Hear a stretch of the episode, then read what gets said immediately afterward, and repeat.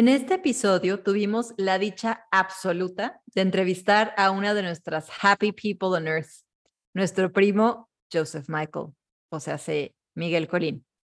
Él, siendo experto en temas de emprendimiento, negocios, mentoría y educación en temas de inclusión, era justo la pieza que nos faltaba para continuar la conversación sobre Saturno y su estandarte de responsabilidad, trabajo y rigor.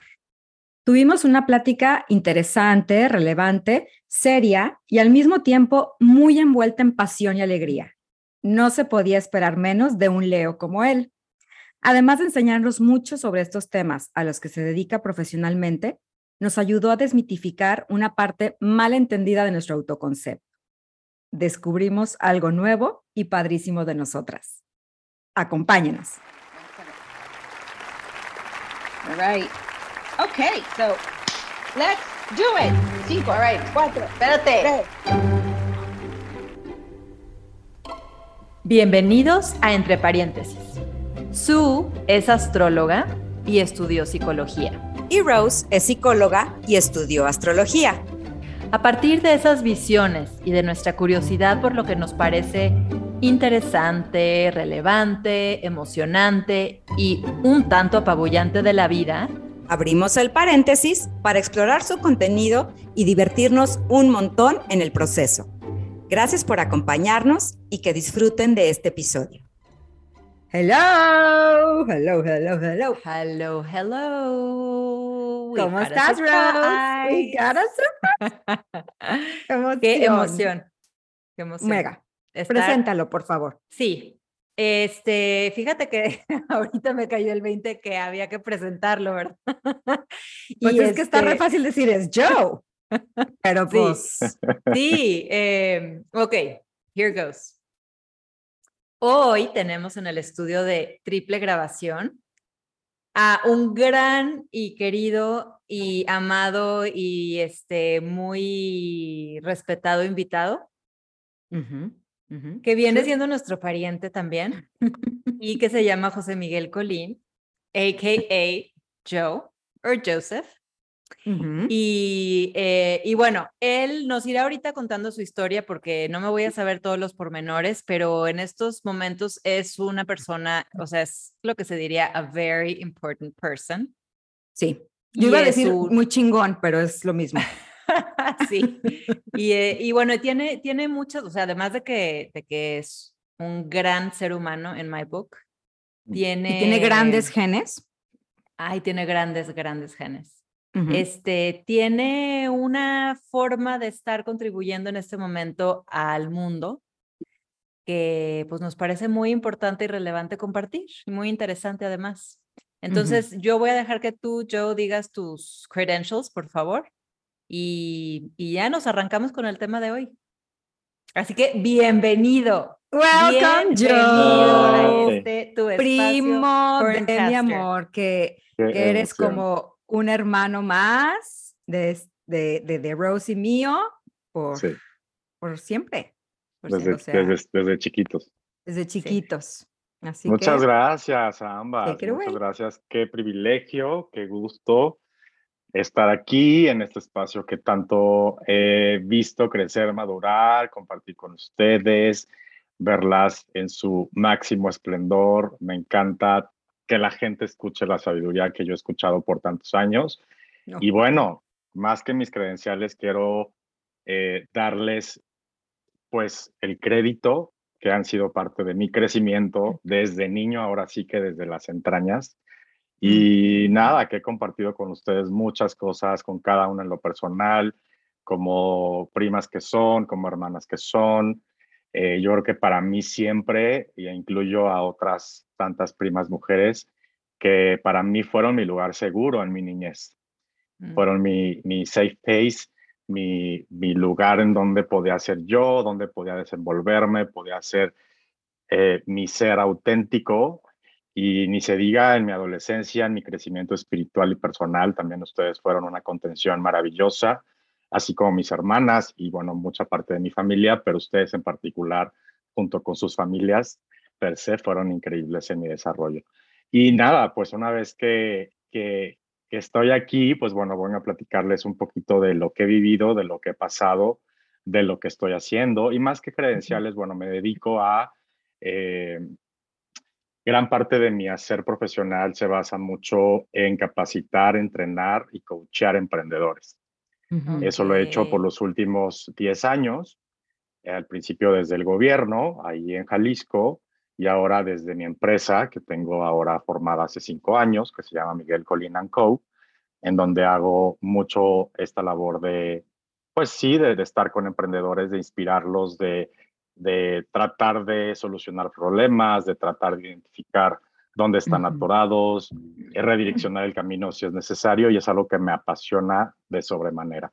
Y además, bueno, también me dedico un poco a la innovación, a estar con algunas empresas como Bimbo y otras tantas, colaboro con gobiernos en temas de inclusión y muchas cosas, pero realmente mi, mi pasión se basa mucho en el emprendimiento y también soy maestro de, del ITESO en esa materia, que también hay una conexión familiar muy mágica, que si quieren después les platico. Exactamente. Entonces, eso es lo que hago y a eso me dedico. Muchas gracias. Muchas gracias. Yo quiero este, como recibir en toda esta riqueza que nos estás compartiendo de lo que haces y lo quiero como contextualizar un poco a el, el por qué nos pareció en este momento como tan interesante y relevante y emocionante invitarte al, al podcast, ¿no? Tenemos tres sesiones desde que empezó el año hablando de Saturno y hablando como esta, este ímpetu de que siempre se siente o se suele sentir a principios de año de empezar, de emprender, de arrancar, de... Este... Casi los propósitos, o sea, también esa es parte como del, de la energía de un principio de año.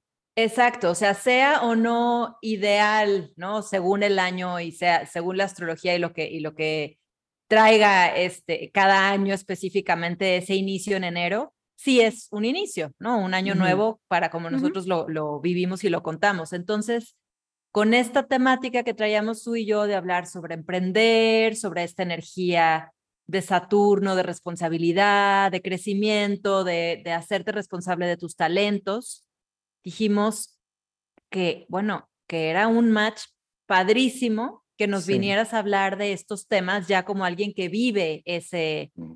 es, esos temas en tu vida personal y profesional. Y además, Su tenía un cuestionamiento muy interesante que nos hacía, que nos traía ahí como dándole vueltas. So, y es que, ya, no, es que es bien padre cómo llegamos a los temas, ¿no? Porque siempre son de cosas que están, ya lo hemos dicho, vivas en nosotras. Entonces, me puse a escuchar a uno de los podcasteros que nos gustan mucho, su forma de, de preguntar y de entrevistar nos parece genial. Y, pero oía yo toda esta serie de, de personas, o sea, súper exitosas, y, o sea, y oía a las mujeres diciendo, no, y yo nací y nadie me dice que no, yo puedo, y cuando me topo contra una pared digo, ah, no, pues ahora ahí voy y subo más y no sé qué. Y oía una entrevista tras otra así, y yo decía, no, por favor, o sea, qué flojera. Yo tengo cero sangre emprendedora y lo estaban platicando Rose y yo. ¿No? Entonces le decía, ¿qué, ¿en qué radica? O sea, ya nos fregamos porque no tenemos esta energía de fuego y entonces de aterrizada que tiene las ideas y las lleva a cabo y, y no se topan con pared y se quedan quietas. No, no, no. O sea, ya, ya no somos emprendedores. Básicamente somos un par de mediocres, ¿verdad? Aquí a gusto, sin ambiciones, porque si ese es el costo de ser emprendedor, pues me queda claro que en esta vida yo no lo soy, ¿no? Entonces traíamos este tema así como peloteándolo y en eso, o sea, en Struck of Genius, para variar, Rose dijo, entrevistemos a algún pariente. O sea, ahí está Joe, que se dedica a ayudar a los emprendedores. Entonces, bueno, de ahí surge la idea de, invitarlo y nomás para presumir que yo empecé este podcast aprendiendo algo nuevo desde el otro día que nos juntamos, que no se dice emprendedurismo. me encantó, me encantó porque lo oigo por todos lados. Emprendimiento es la manera correcta. A lo mejor es muy obvio para todo el mundo, para mí no era era emprendedurismo. Entonces, amo que nos vengas a hablar de emprendimiento. Yo, ¿qué se requiere? ¿De qué se trata?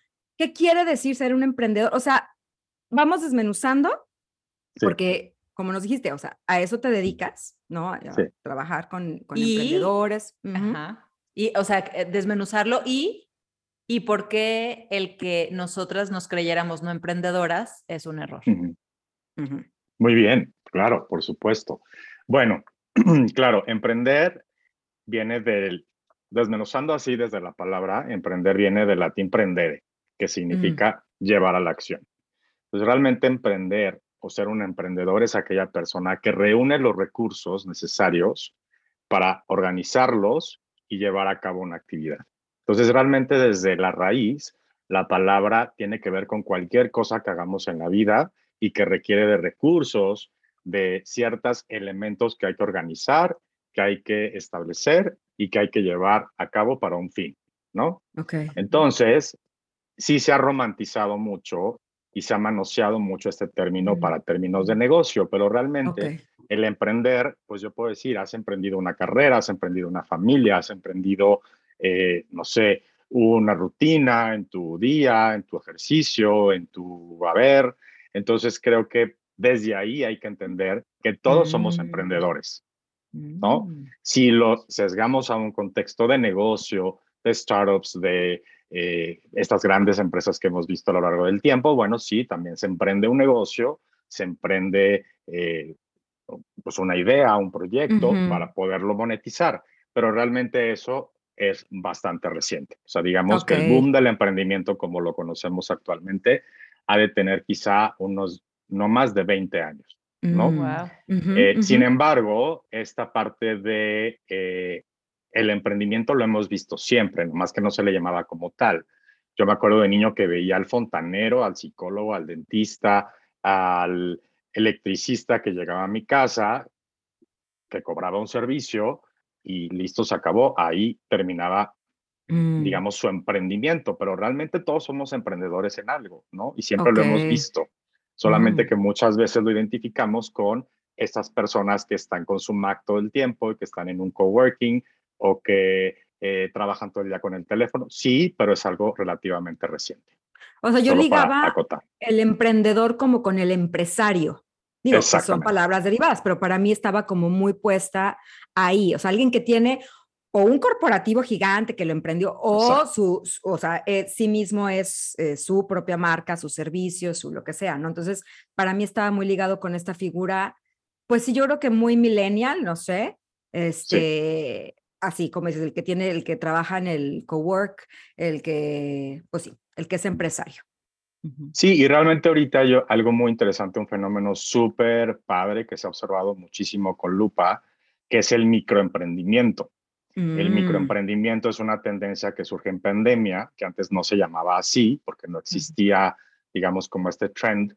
Eh, son estas personas que desde un hobby han podido monetizar de manera eh, pues continua, pues ese hobby que se desarrolló generalmente en pandemia, ¿no? Entonces a lo mejor yo me dedicaba a hornear o a tejer y entonces de repente lo empecé a vender en redes sociales y ese mm. fenómeno se le llama microemprendimiento porque son pequeños empresarios o emprendedores que han ido monetizando y el resultado de esta, de esta tendencia es que ha ocasionado que mucha gente se retire de sus trabajos tradicionales, que renuncie mm. y que se dedique 100% a su pasión, que tiene que ver mucho con el emprendimiento también para mí.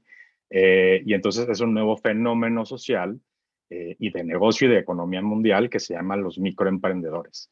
Oye, Joe, esto del microempresario me suena mucho, o sea, la señora que vende tamalitos afuera de su casa, o sea, los hace en su cocina, o sea, no es un fenómeno nuevo, es algo que principalmente las mujeres, yo creo, han sido siempre, o sea, desde la que vendía Tupperware en su casa, este, y hacía las reuniones, o sea, eso era ya microemprendimiento que la verdad es que ha estado spearheaded by mujeres, ay, perdón, spearheaded by mujeres, by mujeres, by mujeres, calzonudas.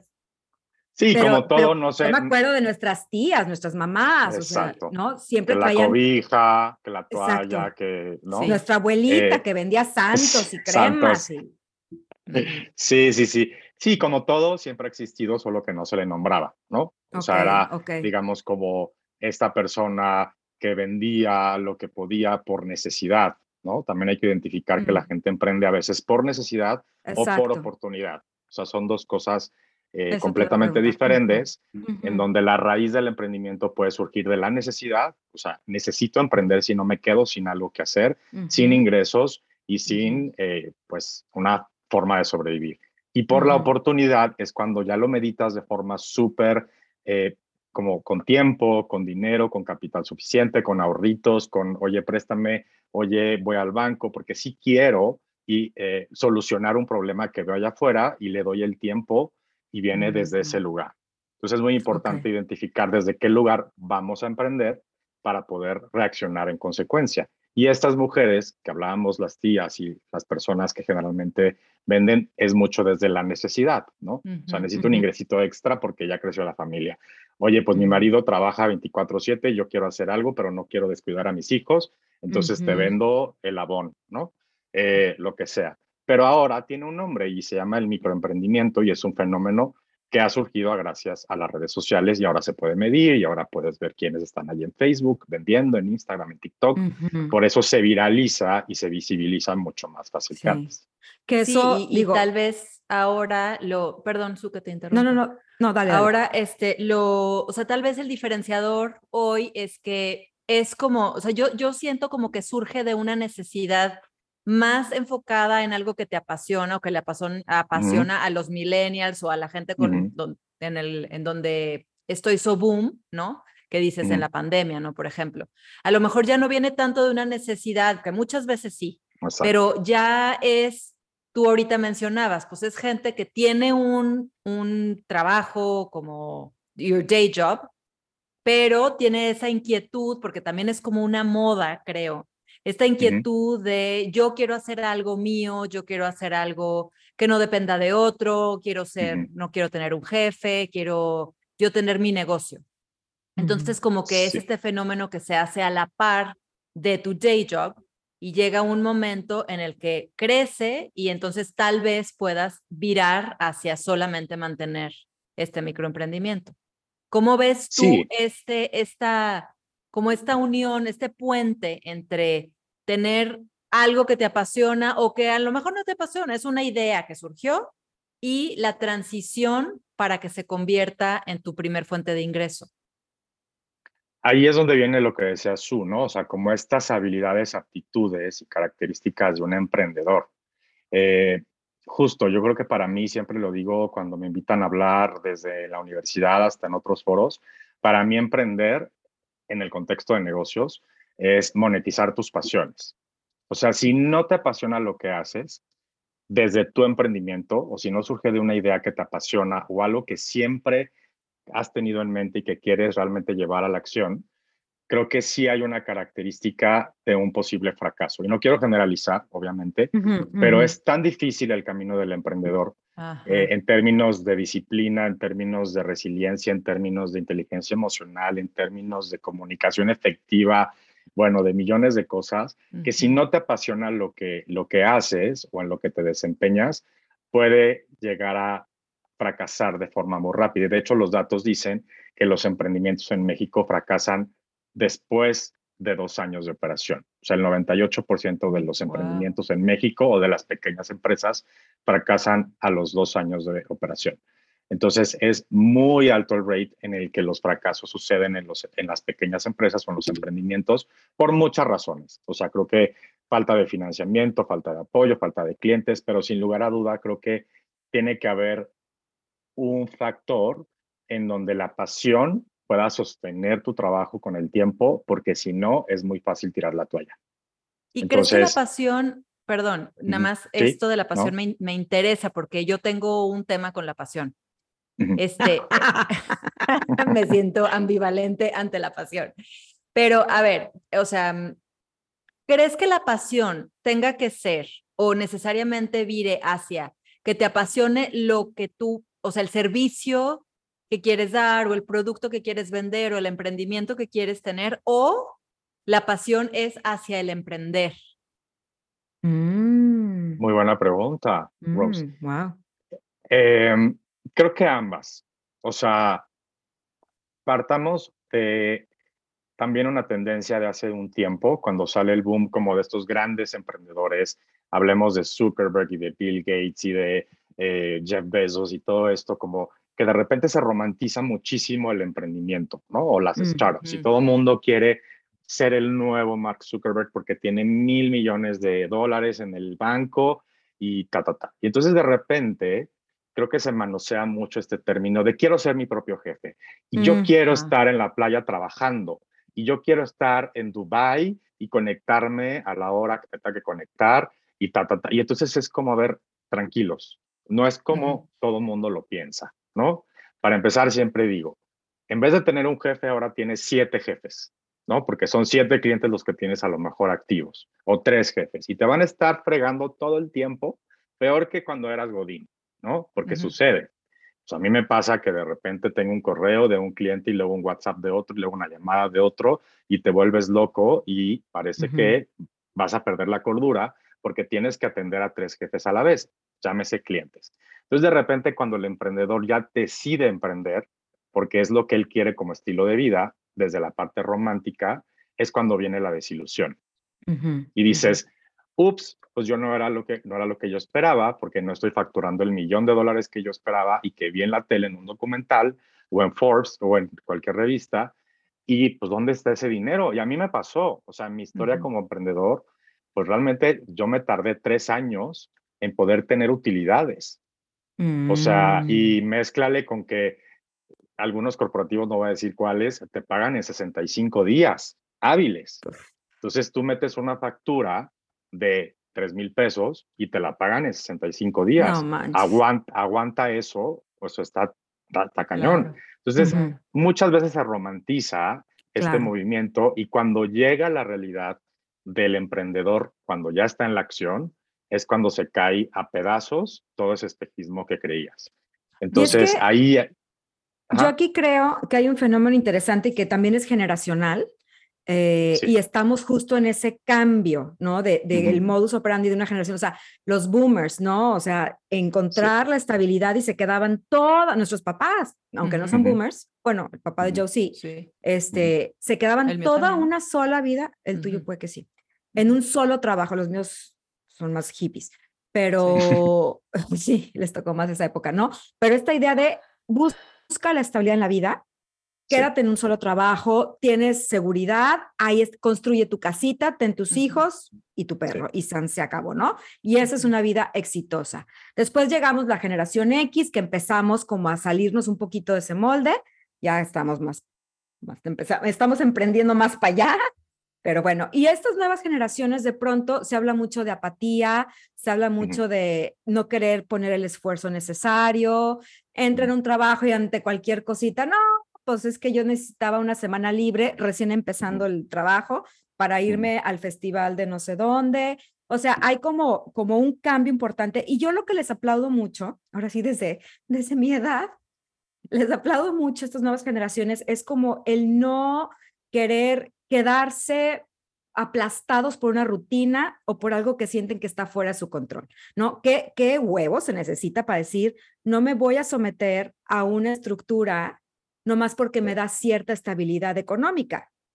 No me importa vivir con roomies, o sea, con lo básico necesario con tal de que yo pueda seguir mis pasiones. Y ahora, de ahí al ser un verdadero huevón, a ser un mediocre, ¿no? Que realmente no tiene dirección en la vida, yo creo que ahí la pasión es muy, como dice Rose, o sea, qué peligroso decir, es que mi pasión es ser un alma libre. No, espérate, o sea, hay algo más grande allá, o sea, ¿qué servicio pones al mundo? ¿Cómo, cómo, cómo te, te sirves a ti mismo en esta vida y sacas tus dones y tus talentos y no los disfrazas de es que yo soy un alma libre, a mí no me digan qué hacer. O sea, esa línea delgadita es, es bien interesante, ¿no? Entonces creo que pasa mucho, ahorita lo vemos con, con los influencers, ¿no? O sea, todos los niños quieren ser youtubers, influencers, tiktokers, porque creen que ya nomás yo salgo, pongo mi linda carita y me caen los millones. Espérate, güey, o sea. Sí, sí es que es... Y es, un... No, tú. Es un, eh, es un espejismo, volvemos a lo mismo. Exacto, es un espejismo. Cuando, cuando tú emprendes desde la ambición, o sea, cuando tú dices, me va a llegar el cheque, mira, de un millón de pesos en tres semanas, en un año, cuando seas influencer, gamer, youtuber, eh, fotógrafo, you name it, o sea, desde ahí no es el lugar correcto para emprender. Y eso es lo que está pasando mucho en estas últimas épocas, ¿no? Donde... ¿El, dinero o el dinero fácil? El dinero fácil, la fama, el prestigio, la comodidad. Si emprendes desde ese lugar, es un gran error. Mm. O sea, hay buenos ejemplos de eso. Obviamente hay excepciones de cualquier regla, pero si desde ahí es tu lugar para emprender, pues es un gran error porque no sucede. O sea, mm. Mi ejemplo son tres años desde que pude decir y respirar y decir, ya tengo dinerito para vivir, ¿no? Pero hay muchos que pasan cinco años y que pasan incluso más tiempo o menos tiempo, dos años, pero es un tiempo considerable donde tienes que apoquinar y agarrar de tu pasión y decir, no, esto es lo que quiero realmente hacer en mi vida y esta es mi misión, mi propósito, esto es lo que quiero ofrecer al mundo y ahí es desde la forma correcta en que uno debe emprender. Esa es mi forma de pensar y lo que he visto en, la gente, ¿no? Qué, qué difícil. O sea, tú, tú no eres millennial, ¿o sí? No, yo no. sí, rayando. pero por un pelo. Soy sen, senial, se llama. ok, ok. Sí, ok. Yo soy sexennial, pero it's okay.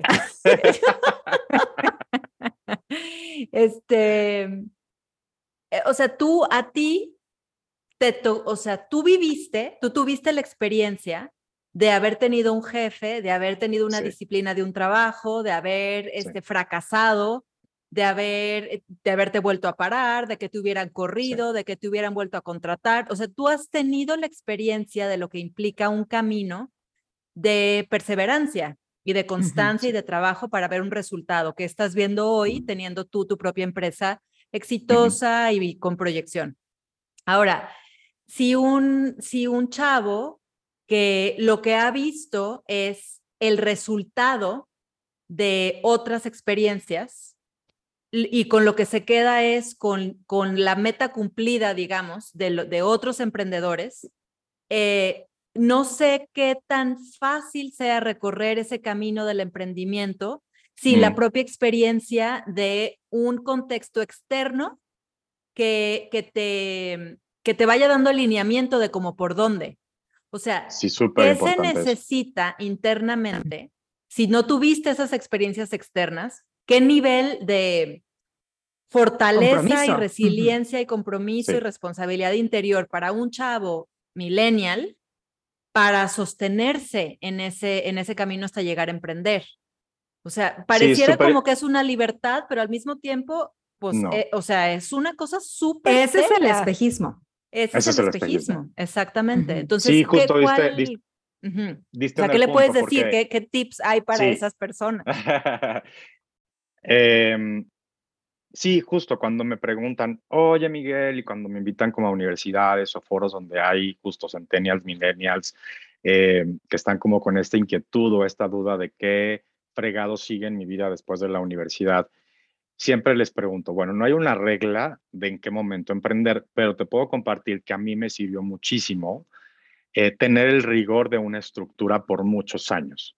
O sea, mi historia un poquito es, yo empecé a trabajar por temas familiares y tal a los 17 años, por necesidad, a los 17 años y ahí me veías yendo y viniendo a la universidad, a la prepa y yo trabajando ahí donde podía. Eh, ya después me incluyó en gobierno, en, algunas empresas, aquí en Ciudad de México, bueno, trabajé también para algunas, eh, algunas organizaciones. Y lo que yo aprendí es, a ver, creo que todo mi camino ha sido muy fructífero también como empleado, pero llegué a un momento en que dije, yo lo puedo hacer mejor que mi jefe.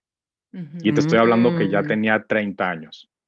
O sea, a los 30 años que yo llego a la Ciudad de México, me vi en un ambiente súper rudo, súper competitivo, súper agresivo, eh, incluso hasta como tóxico. Hostia. yo me acuerdo perfecto que mi último jefe que tuve, yo juzgaba mucho sus decisiones porque yo creía y objetivamente creo que tenía ya la experiencia para pues evaluar si lo que estábamos haciendo como empresa era bueno o malo te voy a decir, o sea, camino no eras ya un moconete de 21 recién egresado que dice, o sea, yo puedo estar sentado ahí y hacerlo. hay, hay una diferencia. La experiencia es bien importante, creo que en todo este, este camino. Perdón, sigue. Sí, sí, sí, puede ser corta o larga. O sea, yo realmente me tardé dentro de mis estándares y eh, dije, bueno, pues a los 30, 31 está perfecto porque yo ya tomé una decisión y siento que es correcto. Pero así la gota que derramó el vaso fue, ya no puedo más con las decisiones de mi jefe, no estoy de acuerdo, no creo que sea correcto, me voy de aquí y muy inteligentemente lo voy a decir, estuve tanteando el terreno antes. O sea, no fue como una decisión instintiva de decir, ya, hasta aquí, renuncio hoy mismo y a ver qué hago. No, o sea, obviamente tomé la decisión, preparé el terreno. Uno de los clientes que estaba dentro de la empresa, eh, hablé con ellos. para eso mi jefe dice, oye, ya no vamos a trabajar con ese cliente porque no me parece eh, la forma en que se está llevando la cuenta. Y que de aquí soy. Entonces le hablo a ese cliente y le digo, oye, a mí me late muchísimo lo que haces, ¿no? Em, me contratarías como consultor. A mí, si mañana renuncio a la empresa, me dijo, sí, vente mañana. Wow. Y entonces, obviamente no creo que haya sido eh, desleal, ni mucho menos, porque mi jefe había tomado la decisión de ya no trabajar con ese cliente y dije, aquí este terreno es fértil para mí. Y ese cliente sigue hasta ahorita siendo mi cliente, después de cinco años. Entonces, fue una decisión que me tomó, sí, un poquito de tiempo, eh, pero a lo que voy es que creo que yo ya tenía también muchas tablas. Yo le llamo mucho el rigor. O sea, hay muchos jefes que me enseñaron muchísimas cosas que agradezco profundamente. El rigor, la disciplina, el, la inteligencia emocional, eh, el cómo llevar una junta, el cómo redactar un correo, el cómo organizar tus tiempos, sí. habilidades blandas más que habilidades duras, ¿no? Era cómo tratar con un cliente. Yo observaba mucho y decía, oye, qué padre lo está haciendo mi jefe, ¿no? Y pues gracias a eso dije, creo que estoy preparado para ahora yo hacerlo mejor o igual que los jefes que admiré en su momento. Entonces, creo que fue una decisión correcta. Si hay muchas dudas, si tienes que tener resiliencia, claridad, disciplina, enfoque. También algo muy importante del emprendedor es no procrastinar, porque es muy tentador tener tanto tiempo libre de repente. Y llega es lo más complicado del mundo. Ser tu propio jefe, o sea, requiere una habilidad de autolimitación y agenda, organización. De organización. Sí.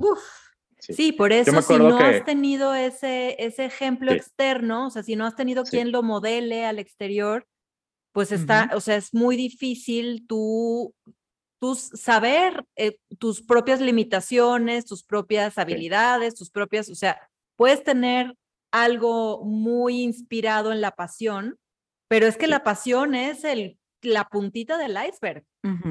Y se desborda como cualquier pasión, pero entonces hay que contenerla a través de estas habilidades y decir, ok, mi pasión la tengo que organizar, estructurar, eh, darle un enfoque, a ver, por aquí va a ser, porque si se desborda la pasión y reaccionas con ese desbordamiento, pues tampoco es, es, es, es fácil emprender desde ese lugar, es sostenible. Pues es que, Entonces, por eso, digo, nomás un paréntesis astrológico, por eso la pasión es un tema tan de Leo como su servidor. O sea, aquí su merced, mi yo. O sea, Leo es este fuego que necesita poner allá afuera y crear algo por que él no puede no hacerlo. Pero igual que todo fuego, si no se si no se nutre un buen fuego, ¿no? Que le echan el airecito y la tierrita y lo que sea, puede ser devastador, es un fuego destructivo, te quemas a ti mismo, te acabas quemando a ti mismo. En cambio, un fuego bien nutrido, en un hornito, con una estructura, puedes crear, ahora sí, algo divino, ¿no? Pero, pero pues como todo fuego, hay que nutrir. Entonces, bueno. Sí, justo. Es, es, es, una habilidad que hay que tener. Eh, yo, yo le llamo rigor, disciplina, enfoque, porque luego sí es muy tentado decir, ay, mira, ya acabé mis 30 correos que tenía que mandar, me voy a ir a ver Netflix. Y yo me acuerdo que en los primeros años, incluso, bueno, un poco ahorita, pues sí decía, ay, ¿qué le hace al rato? Ya, mira, me pongo las pilas y los termino y ya todo bien. Pero llegaba una culpa tremenda. Mm, o sea, yo escuché alguna vez una plática que decía, ¿cómo saber echar la hueva? ¿no? Entre paréntesis, sin culpa. Y de eso has hablado mucho tú, ¿no? En este podcast. En cómo realmente tienes que desconectar tu mente, tienes que descansar, tienes que dedicarle un poquito de tiempo a tu yo, a tu emprendedor, a tu ser, pero sin culpa, porque para mí era, estoy dejando de generar porque estoy viendo una serie de Netflix, pero es también, necesito desconexión, entonces es luchar mucho contra esas dos partes que hay que equilibrar, porque si no, como dices, pues llegan cosas que a lo mejor pueden destruirte o destruir tu negocio. Entonces es mucha disciplina. Y no quiero decir que el camino es sinuoso y lleno de pie. No, es un camino, la verdad, muy lindo, muy rico, muy disfrutable, siempre y cuando te rodeas de la gente correcta y tengas herramientas que te puedan llevar a estructurar tu negocio eh, y también, por ejemplo, los equipos de trabajo, eh, tu entorno, el, el, ordenarte, tu agenda, o sea, son cosas muy sencillas que realmente puedes llevar a cabo de forma muy linda, muy armoniosa, incluso hacer rituales al respecto. Por ejemplo, mi agenda es mi ritual. Yo le pongo así como colorcitos y cositas para saber que mi agenda está bien ordenada, que puse mis pendientes en orden y es como un poquito un toque, pero también a mí me genera paz. Claro.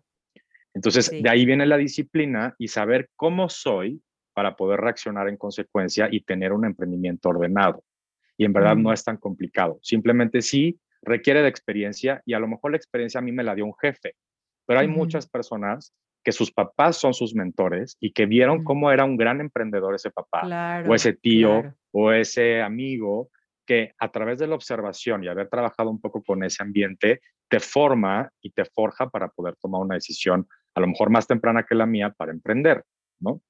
Pero sí tienes que tener esa referencia y sobre todo rodearte de gente correcta para llevar a cabo tu proyecto de forma no tan compleja y que no sufras todo el tiempo, porque pues sí puede pasar, ¿no? Pero la invitación es que lo hagan desde la pasión. Sí, y yo creo que aquí también entra un poquito el tema del privilegio, ¿no? O sea, hay para quienes es más fácil rodearse de la gente correcta, de quien le va a abrir la puerta, le va a dar la oportunidad, le va a hacer el préstamo, lo que sea. Y hay quienes empiezan en cero absoluto, ¿no? Entonces, qué importante este romper esta burbuja, ¿no? De, idealización, de yo voy a ser mi propio jefe y la voy a lograr y voy a ser el próximo Mark Zuckerberg. Em, y lo mencionamos aquí, creo que en el episodio anterior, Rose, o sea que por eso a mí me gusta leer la biografía de grandes personas, porque te enteras de todo ese camino de subida de bajada, ¿no? O sea, yo creo que, Sí, o sea, yo creo que es un tema, por una parte, de valentía, y por otra parte de humildad. O sea, es, es como ponerte en este lugar de sí, quiero, quiero ser creativa y quiero proponer y quiero compartir mis talentos y al mismo tiempo tengo la humildad para decir que no tengo la menor idea de cómo cuando no tengo un mentor, ¿no? A lo mejor yo no vi, yo por ejemplo personalmente vi a mi papá que siempre ha sido su propio jefe y que a la fecha él sí es el ejemplo de alguien que siguió su pasión. Ahí sí yo, o sea, ahí sí yo tengo ese ejemplo, ¿no? Em, y mi mamá, por el otro lado, ah, fue Godín number one, A plus, toda la vida y fue feliz en el entorno, con un equipo, con muchos maestros alrededor, con una comunidad. Entonces tengo como las dos, mm. las dos partes, pero hay, hay quienes no tienen un modelo un modelo externo, ¿no? Que te puede más o menos dar una idea de por dónde. Entonces, como tener la humildad de preguntar, o sea, de, de saber que no sé y de saber que lo que no sé, que no sé, es lo más peligroso. Entonces, estar como súper abierta y dispuesta a recibir feedback que a lo mejor me puede ser incómodo porque, porque yo estoy siguiendo mi pasión, este, pero no sé ni qué tiznados hacer con la pasión, ni, con, ni cuando se me acabe la pasión, porque yo a mí me pasa eso. O sea, si ahorita dices, pues, importante. tienes que seguir tu pasión, pero híjole, yo soy de pasiones bien short-lived. O sea, a mí me viene una pasión y luego me viene otra. pero, pero yo creo que hay un hilo conductor. Yo creo que sí hay un hilo conductor. O sea, siempre hay un tema y ese, eso se ve muy claramente o en consulta o en, en la carta natal, ¿no? O sea, siempre hay algo que te que aporta significado a tu vida. Te lo voy a empaquetar en tejido, te lo voy a empaquetar en este, lecturas, te lo voy a empaquetar, pero, o, en tu caso, ¿no? En escribir, en el teatro, en lo que sea. pero hay un hilo conductor que es comunicar y lo haces de una manera única a ti, maravillosa. Yo creo que eso es lo que, lo que está padre definir, o sea, el cómo se ve, el cómo te entrego mi pasión, eh, puede cambiar a lo largo del tiempo. ¿No? O sea. Y las pasiones cambian también. O sea, yo siempre digo. Exactamente. Eh, hay pasiones que son perennes, ¿no? Que, por ejemplo, tu papá es un gran ejemplo, Rob, ¿no? Sí. Mi tío siempre ha sido un apasionado del arte, de la arquitectura, del diseño, eh, y lo ha llevado por toda su vida, a lo mejor la va transformando y va haciendo arte como él lo va sintiendo, pero ahí está, ¿no? Pero tu papá también tiene la pasión de la música, que a lo mejor no la monetiza, pero es una pasión que él desarrolla todo el tiempo. ¿no? Yo lo que siempre digo es, hay pasiones que se pueden monetizar, hay pasiones que no se monetizan. O sea, pero tienen que ser parte de tu vida, porque han hablado mucho de ese tema también, de cómo si no desarrollas esas pasiones, al menos en tu día a día o cierto tiempo, pues tu espíritu y tu ser se queda seco, ¿no? Entonces hay que identificar, yo siempre les digo a los, a los, a los chavos, ¿no? Eh, identifiquen sus pasiones, pero también sean realistas. Una, en qué son buenos, o sea, en qué son realmente buenos, porque me puedo apasionar a mí la arquitectura, pero pues no sé hacer un plano. ¿ah? Pues, ¿Para qué? Entonces, hay que ser muy objetivos y decir, a ver, en esto sí estoy muy bueno. Para monetizar, te refieres para, monetizar. Exacto. Okay. y otras que a lo mejor pues, no son monetizables, pero quiero seguir desarrollando. En mi caso, por ejemplo, mi primer emprendimiento fue ser DJ en Guadalajara muchos años. DJ de mi boda, ah, Master DJ. yeah. Sí, cierto. No eso. Ajá, entonces yo tuve mi primer emprendimiento, digo, muy ahí al aventón y desde mi pasión de la música, pero llegó un momento en que dije, ya, esto no es sostenible, esto ya no me apasiona, son muchas desveladas, me estoy desgastando, mm, eh, y lo dejé, pero ahora sigo mi pasión haciendo playlist en Spotify, ¿no? Entonces, de alguna forma mi pasión sigue ahí. Ya no la puedo monetizar como antes, pero cambié de pasión y ahora es pues un poquito esta parte de coaching, de tallerista, de docente, de todo lo que hago que me apasiona igual, ¿no?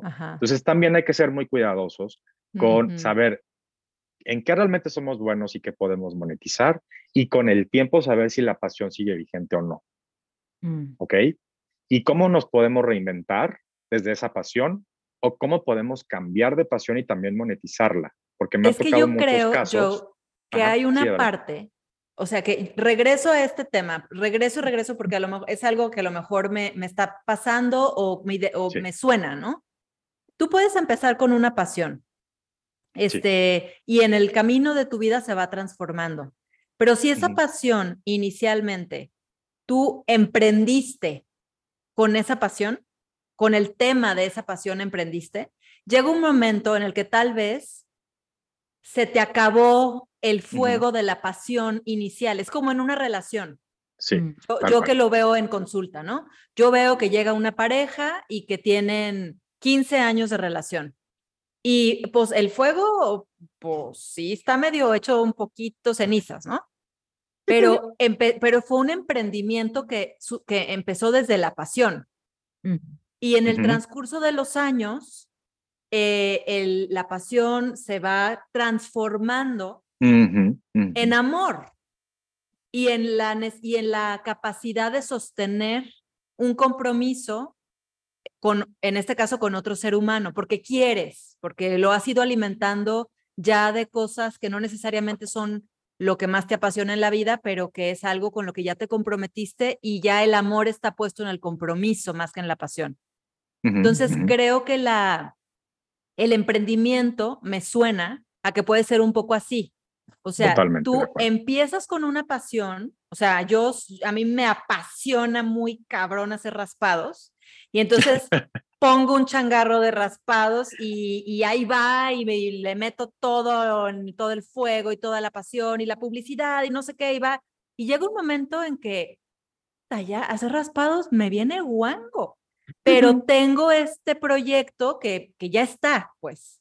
Entonces, como que el, a donde creo que quiero llegar con esto es que no necesariamente se sostiene de pasión, pero la pasión en tu vida, que es lo que creo que estabas nos estabas diciendo eh, hace ratito, la pasión o las diferentes cosas que te interesan y que te prenden en tu vida pueden alimentar ese proyecto al que a lo mejor la pasión ya no es lo que lo sostiene. Sí, o qué pasa, por ejemplo, en tu ejemplo muy, muy claro es, tú creaste tus raspados, tu emporio de raspados, y dices, hijos, mano, ya, o sea, neta, ya no es sostenible, ya no quiero hacer raspados, ya está, mira, el olor del raspado y de los jarabes me causa náuseas, ¿no? ¿Qué ha pasado? Yo veo muchas historias de mucha gente cercana a la que he mentoreado que venden sus empresas. Entonces, yo te vendo mi empresa de raspados y te vale, hay formas de valorar la empresa, que eso ya es un proceso más complejo, pero mira, mi empresa vale 10 millones de pesos. Te la vendo. Entonces he visto gente que vende sus empresas y hace otra cosa con ese dinero. Ajá. Y se va a su pasión y descubren que su pasión realmente y lo que los motiva es dar conferencias. En porque realmente ya es en ese momento. Ya hicieron un nombre, ya hicieron un emporio y ya tienen un reconocimiento público y ahora quieren dar conferencias, escribir un libro, dar talleres, you name Y entonces ahí empieza una nueva pasión que es el, el, transferir el conocimiento, por así decirlo. Y yo creo que esto es eh, bien importante, Joe, perdón, como la autoactualización, ¿no? Porque de pronto lo veíamos mucho en esta generación boomer, ¿no? Que el momento en que les quitaban el trabajo o se retiraban, deja tú que los corrieran, no, ya llega la jubilación y sentían que se les acababa la vida porque nunca habían cultivado ninguna otra pasión. Tenemos el ejemplo maravilloso de un tío médico, nosotros todos, que ya jubilado, que si la huerta, que si la carpintería, o sea, aburrido que es eso, pero porque cultivó toda su vida. Otros intereses. Otros intereses. Y yo creo que eso es bien importante para que tu vida profesional, que al final esa pasión nomás la estás encaminando en un área chiquitita que es tu vida profesional. Existen muchas otras áreas a tu vida. Entonces no puedes nomás poner todo tu fuego en eso sin tomar en cuenta las demás áreas. Y también no hay que dejar de lado algo que quería retomar hace ratito, el ejemplo también de, bueno, de, tu mamá y de, ambas mamás, pues, ambas tías muy queridas, un beso. Eh, Viste el ejemplo increíble de un intraemprendedor, que también hay que tomarlo en consideración. El intraemprendedor es el que emprende dentro de una organización o de una mm. estructura. Por ejemplo, tu consorte, ¿no? Su, eh, pues trabaja en una estructura, es feliz, yo lo veo pleno, increíble. pero él lo que hace. emprende, él emprende dentro de esa estructura. ¿Por qué? Porque mm. le toca vender, le toca pichar, le toca identificar clientes. Lo mismito que yo hago en mi día a día como emprendedor, él lo hace dentro de una estructura. Tiene como muchas aristas en donde desarrollarse, no es siempre lo mismo, lo mismo, lo mismo, ¿no? Ay, ese término me encanta, me encantó. Es algo que en México no está tan, en México no está tan acuñado, pero es un tema súper importante en Estados Unidos. Súper importante. Que se llama es entrepreneurship. Pero eso también le llaman diferentes responsabilidades en tu trabajo. O sea, la ah, descripción de trabajo de mi señor consorte, o sea, es, vas a buscar los clientes, vas a vender el producto, vas a esto, y además eres como eres el director de tu área, pues vas a manage your team, que todos lleguen a su meta, los vas a, te vamos a apoyar con herramientas para que a ellos los motives, para que veas cómo están su, o sea, es una cantidad de, de habilidades que necesita tener para ese puesto. Por eso está donde está, ¿no? Porque lo, lo apasiona toda esa diversidad de responsabilidades, que ahora me estoy enterando también es intraemprendedor. No, y, y, qué padre aprender este término y aprender esto, porque también hay esta tendencia ahorita como a menospreciar lo godín, ¿no? Es como una, una tendencia ahorita de que no, los chidos son los emprendedores, los chidos son los pues Justo, es redignificar el, el, término, porque, bueno, aquí en México el ser Godín es como algo peyorativo. Exactamente. Pero no, realmente yo admiro muchísimo, o sea, y tampoco estoy enalteciendo y romantizando el tema de ser emprendedor, por eso lo dije desde un principio, no hay que romantizarlo porque es un camino sinuoso. Si tu meta y tu pasión es ser el mejor Godín del mundo, puedes desarrollarlo desde una estructura, siendo un mm. intraemprendedor una vez de un taller eh, para unos corporativos y me dice una chava, no sabes el cambio de paradigma que me acabas de dar con esta información. Mm, Le dije, es que tienes que, vuelvo a lo mismo, que es emprender, reunir todos los recursos y organizarlos para llevar a cabo una acción. Entonces tú lo haces dentro de una misma estructura. Tienes un cierto privilegio, pero bueno, está bien, no pasa nada. Y aquí lo interesante es que muchas empresas eh, también incentivan mucho el intraemprendimiento. Por ejemplo, si tú desarrollas un producto increíble, una fórmula, un avance tecnológico que va a revolucionar el mundo, pero lo hiciste dentro de esa estructura, el deber ser del intraemprendimiento es darte un incentivo a través de porcentajes de ventas, de porcentajes de propiedad industrial. Y entonces tú tienes un incentivo para quedarte en la empresa, porque si tú creas cosas que a la empresa le ayuda, te van a dar algo adicional. Deja tu bono, deja tu, o sea, por ejemplo, les voy a poner un ejemplo para poner en contexto. El creador de los post-its lo hizo dentro de 3M, que es una empresa enorme de innovación increíble, y él se metió al laboratorio de 3M, hizo un pegamento de chiripa, vio que se podía adherir y se podía quitar, y dijo, bueno, pues aquí tengo una innovación, se la presenta al board de en ese momento de innovación, y él a la fecha, bueno, no sé si vive o muere, pero su familia o quien sea, le sigue llegando una parte de las ventas de Post-it. Claro. Porque a él lo dejaron tener participación. Pero bueno, no me quiero meter en más este, eh, complejidades del tema, pero es que también hay que enaltecer el tema de pertenecer a una, organización. Exacto, exacto. Es que yo creo que, a ver, aquí hay varias cosas. Sí. Uno es el emprendedor, ¿no? A lo mejor el, el dueño de 3M, o sea, un emprendedor fregoncísimo, increíble, que, promueve la innovación y todo. O sea, también hay que ser visionario en todo esto. O sea, yo creo que ser visionario es bien importante. Pero a ver, quería yo tocar el tema de, creo que es un poco con lo que empecé. Somos emprendedor, por ejemplo, es muy fácil identificar a un emprendedor cuando hay un producto de por medio. ¿no? Pero a quienes brindamos servicios, muchas veces caemos en el quién sabe a qué nos dedicamos porque no somos emprendedores.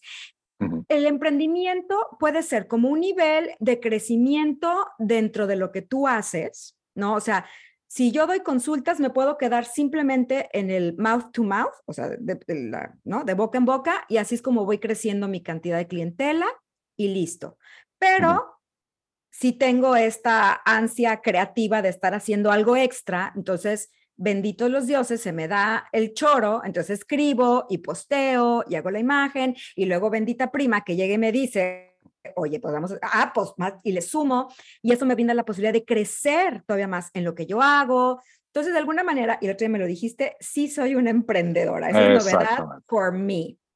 Pero también hay esta parte de, de medición, como que se cree que llegas a lo más alto del emprendimiento cuando estás ya, o sea, básicamente rascándote la panza en la playa y desde ahí manejas a todo el mundo.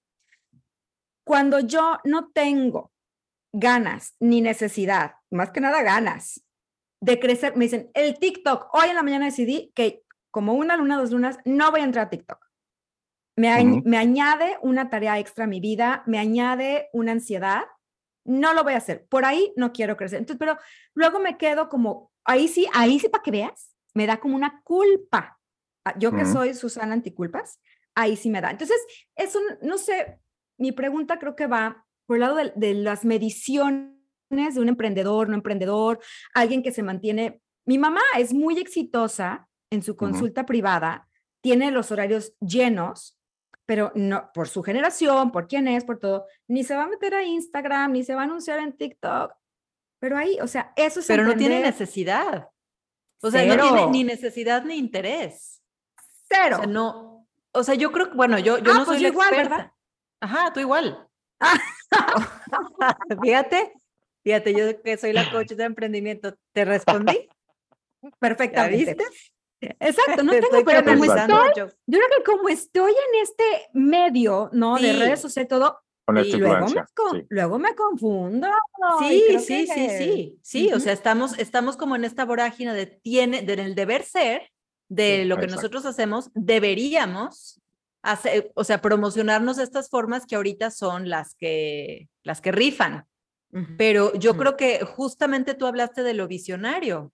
O sea, tú tuviste una idea que has llevado a cabo y, que, y que manifiestas en diferentes áreas. Una es un, en consulta, otra es lo que escribes, otra es en el podcast, otra es, otra es de boca en boca, o sea, emprendedora ya eres. Ahora, la metodología que tú necesites o quieras para estar en otro espacio de, influencia, pues ya lo decides claro. a según tus necesidades del momento. Claro. Pero claro. Su, claro, porque yo en habilidad. an entrepreneur. Oh my God, I am.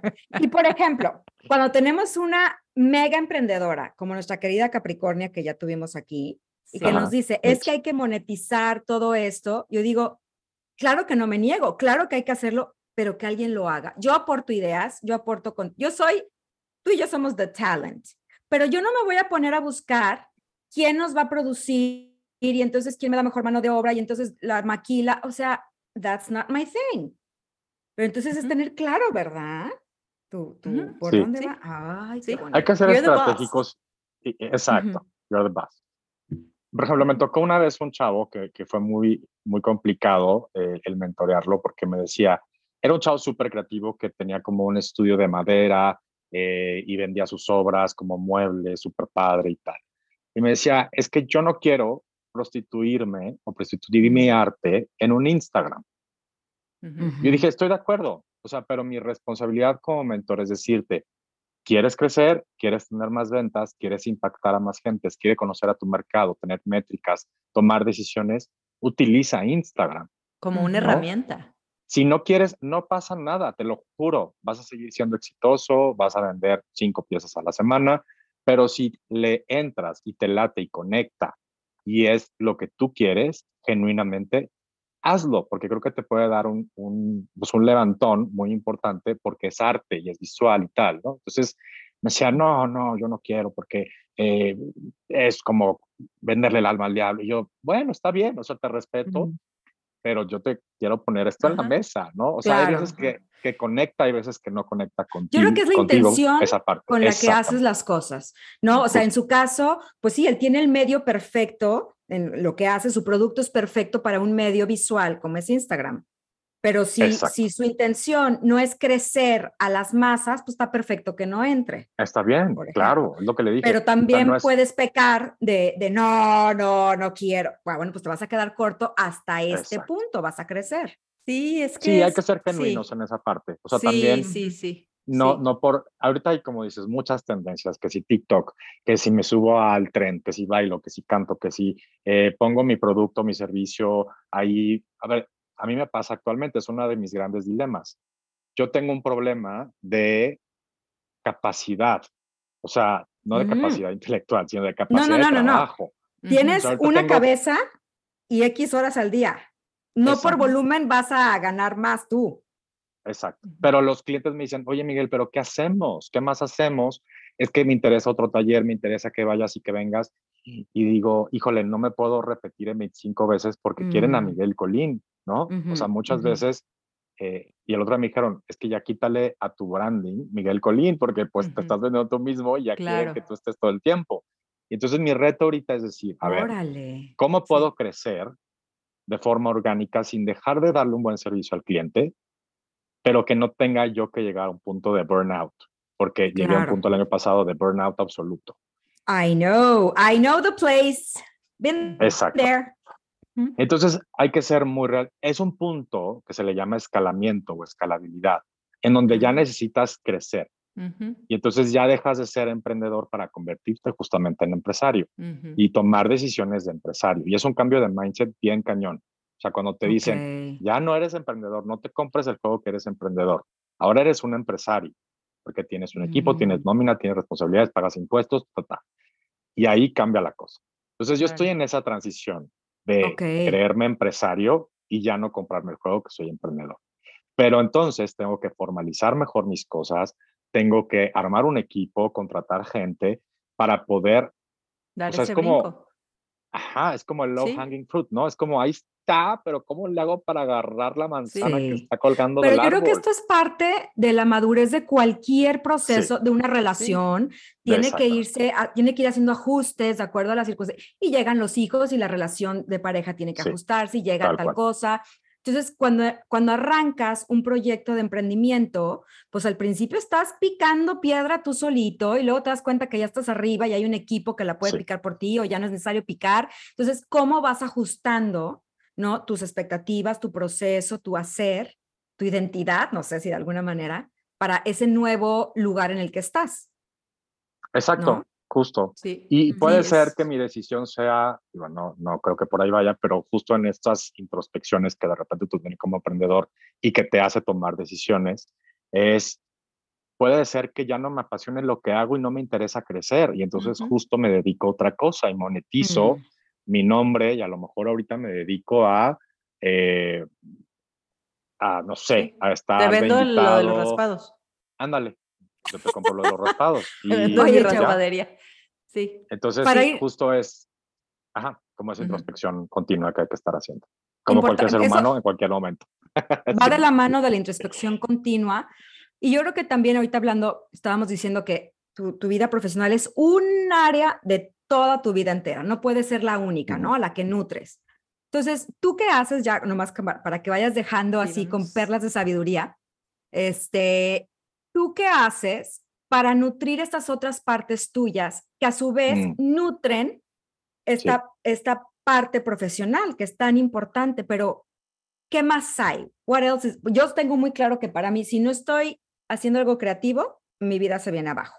O sea, yo antes no me consideraba creativa, ya entendí lo que se refería a Esther, mi querida maestra, cuando me decía, eres muy creativa. Tengo que estar o cantando, o tejiendo ahora, o diseñando, o viendo colores, o sea, me queda claro.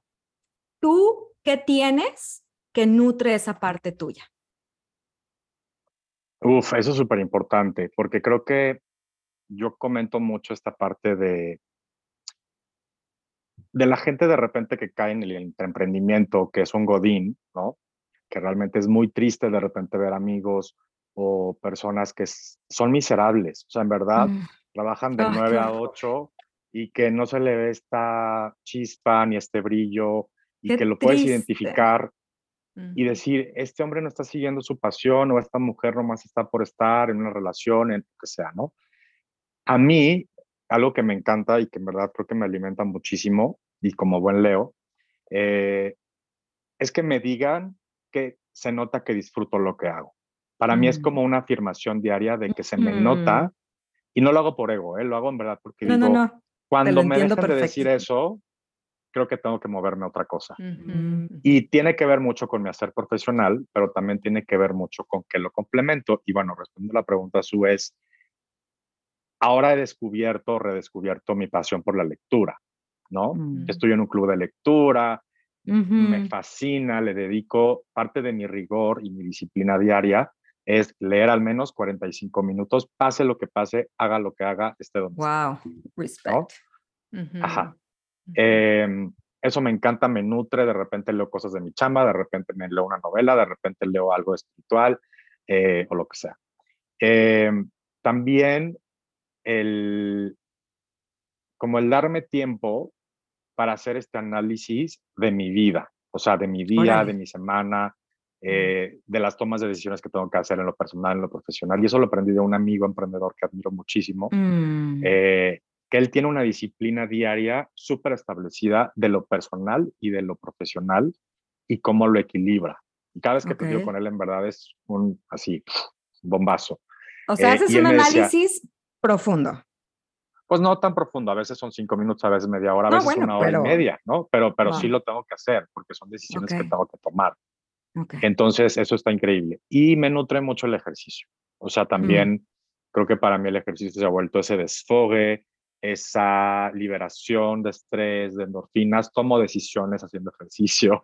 De repente anoto en mi libreta, que me la llevo a todos lados también, oye, tengo que hacer esto en medio de la rutina. También esa parte me nutre muchísimo. Y al final del día, repito, pues yo soy mi marca. Entonces también me he vuelto mucho como muy disciplinado en cómo me veo, en cómo proyecto las cosas, en cómo me visto, como buen Leo también. y he tomado nota del capítulo de Michelle. Es como, como, como estar bien, o sea, en general, en mi cuerpo, en mi mente, en mi salud, estar bien. Eso te iba a decir, o sea, escucho como cuidas cada parte, de tu mente, tu espíritu, tu, físico. Porque eso es lo que me dijo la consultora que, que, me ayudó a crear mi marca. Me decía, a ver, si le vas a poner mm. tu nombre a tu marca, eh, hay una responsabilidad bien grande de en vez de llamarle happy.com, hacer Miguel Colín. Entonces, go for it, ¿no? O sea, sí, pero híjole, eres tú el espejo o, el, la proyección de tu propia marca. Así, ah, sí. Entonces, eso, eso me lo tomé muy en serio y dije, no, pues me tengo que ver lo más lo más este, presentable posible, eh, ¿no? Porque pues yo soy mi marca, ¿no? Entonces está, está, está interesante. Sí, sí súper, súper importante esto como de nutrir estas áreas que nos dan, que le dan valor a nuestra vida, ¿no? Me llama mucho la atención que dices, eh, regresé a la lectura, pero no regresaste a la lectura en tu cueva, regresaste a la lectura en un grupo de lectura. Entonces, este, súper importante cómo nos nutrimos de nuestras relaciones interpersonales. Me parece algo muy importante en este momento en el que estamos glorificando mucho el individualismo y la autonomía y el yo puedo y el yo emprendo y yo esto, yo soy mi propio jefe y yo bla, bla, bla, yo, yo, yo, yo, yo. Regresar a la conciencia y a la riqueza que nos traen las relaciones humanas y nuestras relaciones interpersonales. No olvidarnos que esa es una fuente de sabiduría, riqueza, nutrición, este, como, como que no nos quedemos en, el, en, en la glorificación de la autonomía, sino que, que volvamos a, a, pues, a los consultores, a los grupos, a los amigos, a lo social, a la familia, o sea, como regresar, aunque eso ya no se sienta lo más cómodo o lo más que deberíamos hacer porque tendríamos que estar monetizando. Como que esa parte ahorita para mí es muy, como muy importante de mencionar, pues, este. Y también lo uno con, lo uno con esta parte, nada más como para cerrar ese punto de Rose, es el, el, emprender sí es un camino muy solitario. O sea, sí, yo antes de pandemia ya vivía encerrado en mi casa porque trabajo desde mi casa porque he intentado coworkings y tal, y la verdad es que no me funciona, no me gusta, hay mucho ruido, no te, no te, no te enfocas. Y bueno, yo trabajo en mi casa desde que fundé mi empresa y es muy solitario, ¿no? O sea, de repente, pues mis llamadas son por Zoom, pero no tengo con quién cotorrear aquí al lado en la oficina, ¿no? Entonces, de repente sí llega un momento en que tienes que cuidar mucho tu salud mental porque puedes caer una depresión por aislamiento. ¿no? Absolutamente. Eh, porque no tienes con quién pelotear las ideas que surgen, porque no tienes con quién tomar una buena decisión. Entonces, para mí era muy importante seguir generando comunidad con la lectura, pero también, también pertenezco a comunidades de emprendedores en donde podemos rebotar y podemos conocernos y podemos ser netas con lo que estamos viendo, mm. porque muchas veces, y es algo que yo he criticado un poquito, eh, muchas veces el camino del emprendimiento se basa mucho en el negocio y en la monetización, ¿no? Es. Sin embargo, hay un camino personal del emprendedor muy particular que no hay que dejar de lado. O sea, yo más que preguntarle a los chavos que me encuentro, que me contratan para mentorear, yo les pregunto, ¿cómo estás? ¿Cómo te sientes? En vez de, oye, ¿cuánto facturas? ¿Y, cuánto estás vendiendo el día de hoy? Es desde el cómo te sientes y cómo te encuentras y cómo vas. Bueno, es que, a ver, esos no son soft skills. No. O sea, tú no puedes, no puedes poner el cómo te sientes, cómo estás, cómo, cómo vas, qué está vivo en ti, qué, qué te preocupa, que no, no lo puedes poner como, como, un soft skill. Porque si, si eso se ve como un soft skill, entonces la salud mental se ve como un soft skill. Y si no tienes salud mental, no tienes pinche empresa. Exacto. O sea, please factor in tu salud mental, tus amigos, tu terapia, tu hobby, tu ida a la naturaleza, no cuentan las reuniones por Zoom, no cuentan. O sea, porque el ser humano necesita el contacto físico. Ayer estaba escuchando un, una entrevista buenísima que le preguntaban a una terapeuta que yo admiro mucho y le decían, oye, ¿y la gente puede vivir sin sexo? O sea, las parejas que, que ya no tienen sexo, que no les interesa, y ella decía, pues depende de la pareja, ¿no? Depende de la pareja, pero si no es una necesidad en la pareja, de, parte de los dos, si parejo no les interesa, no es un problema. Lo que sí es un problema es el no contacto físico. Y el contacto físico puede ser con tus mejores amigas, con tu mamá, con tu familia, con tu mascota, con tu, pero si no tenemos ese contacto de piel con piel o, piel con fur, estamos muy fritos. Hay estudios de bebés que no fueron tocados y mueren. Exactamente. Un bebé que no es tocado en los primeros días de vida se muere. Por eso hay tantos voluntarios que van a cargar bebés en orfanatorios, en hospitales, todo esto, ¿no? Y a mí me lleva al tema, para variar, al tema astrológico, ¿no? Ahora con la, con la inminente entrada de Plutón en Acuario. Plutón, podríamos decir, Plutón equals death, porque tiene que matar algo, ¿no? Y nos da mucho miedo la idea de, a nuestro ego le da mucho miedo la idea de que algo tiene que morir para dar paso a otra cosa. Eh, y Acuario es el colectivo, son los grupos sociales, es, la mm. comunidad. Entonces, como de pronto desde la pandemia, y lo he estado viendo en consulta muchísimo, me lo mencionan, suyo no era tan, tan este, de mi casa, tan ermitaña, y ahorita me ha costado un trabajo salir. Es como si nos hubiera quedado por ahí grabado el mensaje de estar en comunidad, estar en grupos, puede significar la muerte. Con una epidemia, como una pandemia, pues es física, es literal, la muerte. Te puedes morir si sales afuera, quédate en tu casa, toma en su casa, aquí estamos. Entonces, ¿qué necesitamos cambiar? Precisamente me encanta, Rose, lo que dices, de glorificar este yo, yo, yo, yo puedo, esta autonomía eh, y dejar de lado la importancia, o sea, estar en grupo no nos mata, ahora sí nos hace más fuerte, el cliché, pero es real. Entonces, ¿cómo le vamos a hacer para que la tecnología, que también es muy de acuario, no nos termine matando con la ilusión de conectividad. Mm. Entonces, para mí, ahí va a estar muchísimo de las lecciones que vamos a ir viendo de Plutón en Acuario, ¿no? De cómo no, no puede ser igual a muerte, ¿no? Entonces, o nos mata o le damos la vuelta.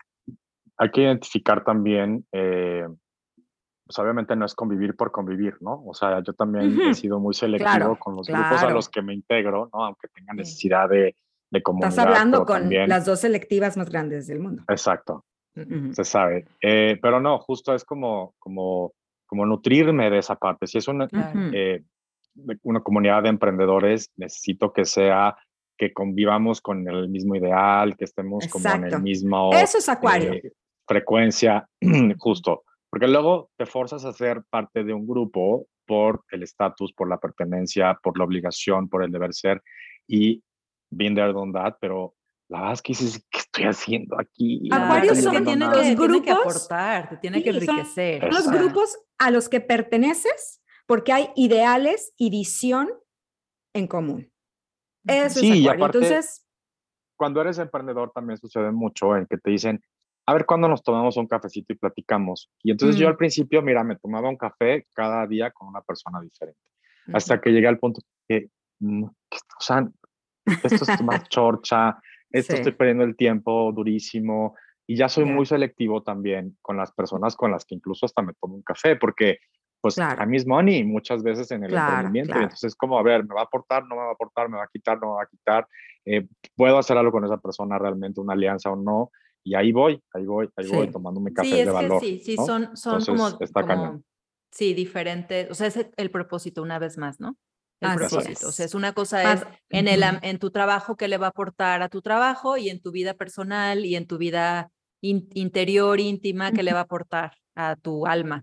Entonces, sí, o sea, ser selectivos, este, pero no olvidarnos que estamos interconectados y que, y que si no, qué chiste, qué chiste. o sea, cero chiste. No, hombre, pues yo hoy me pues, quedo con el, placer y la satisfacción de saber que sí soy emprendedora, gracias Joe. Sí. Ya, ya.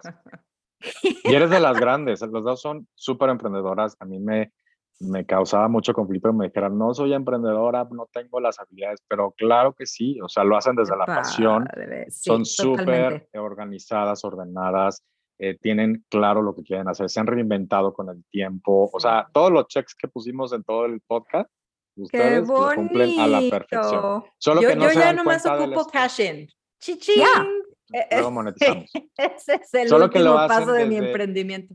¿eh? Lo hacen desde un lugar tan, tan lindo y tan natural que no se siente sinuoso como un emprendimiento que a lo mejor, pues sí, es como más complicado. Pero esa es la diferencia y es lo lindo de hacerlo desde la pasión, porque no lo sientes como trabajo, ¿no? Claro, claro. Sí. Sí, yo siento que lo hago desde la curiosidad, porque a mí te digo que las pasiones me van y me vienen, pero...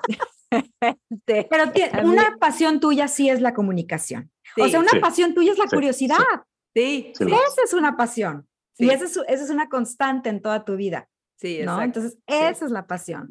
Ay, me encanta. Yo te vamos a tener que traer de regreso. Sí. Hay otro tema increíble en lo que haces que es temas de inclusión y tenemos ocho mil de educación. Sí, sí. Entonces, eso me fascina. Sí. ya no, no. tenemos por ahí, o sea, digo, sí, part two, pero mil, nos, aparte ya ni entramos en tu propia historia, pero bueno, ahí nos diste pinceladas. No, Mil gracias. mil, mil gracias. Vamos a dejar tus datos por si hay empresarios. Este, das, bueno, ya, ya, ya da, ¿no? Este, cursos para mucha gente, para que puedan tener las bases. ¿Ya haces esto? Ok. Sí, sí, sí, sí, Me contratan empresas para hablar de innovación, de emprendimiento, de inclusión, eh, de cualquier, ahora sí que no de cualquier cosa, pero sí de cualquier tema que tenga que ver con estos ejes que, en los que se basa mi consultora. Eh, así que. ¿Dónde te encuentran? Pues en mi correo es hola arroba miguelcolín.com. Eh, en mi, sí, en mi correo. O sea, en mi Instagram miguel-colín, pero es más personal, pero bueno, ahí también me pueden mandar un bien. Eh, y si son emprendedores o emprendedoras que requieran como un, un un detalle, un consejo, un tema, también con muchísimo gusto. Eh, los podemos escuchar, los puedo mentorear. Eh, a veces doy pro bono, depende del, depende del perfil, depende de lo que requieran. O si es un proceso más largo, pues evidentemente ahí sí a lo mejor hay un seguimiento. Pero ahí ustedes escríbenme y nos ponemos de acuerdo. Padrísimo. pues voy a poner tus datos en las notas. Ay, sí. Y como prima voy a mandar un mail al ratito. Yo no más quiero decir que como prima mayor es muy precioso y me da muchísimo orgullo, me siento súper orgullosa de ver a ese primo chiquito con el que bailaba y cantaba y todo. Y ahora, o sea, semejante fuerza que eres de, cambio, de, ah. cosas bien padres y ver cómo el potencial de tu carta, que tú y yo conocemos porque lo hemos visto muy de cerquita, se, se está manifestando, o sea, en toda su luz. De verdad, qué cosa más bonita. Entonces, gracias, Joe. Gracias. Por tomarte en serio la luz interior que tienes. Muchas gracias. Con toda. No, no, no, no, no, no. las quiero un montón, ya, ya, lo saben, y son parte importantísima de mi crecimiento, de mi vida y de mi persona y de mi ser. Así que también, likewise, me encanta cómo han crecido, cómo están potencializando toda esa sabiduría que se sabe que tienen. Así que que vengan muchas más Bendiciones y muchos más éxitos. Gracias, Gracias, Joe. Gracias, te queremos. Love you. Nos vemos pronto. Nos vemos pronto. Esto fue Entre Paréntesis.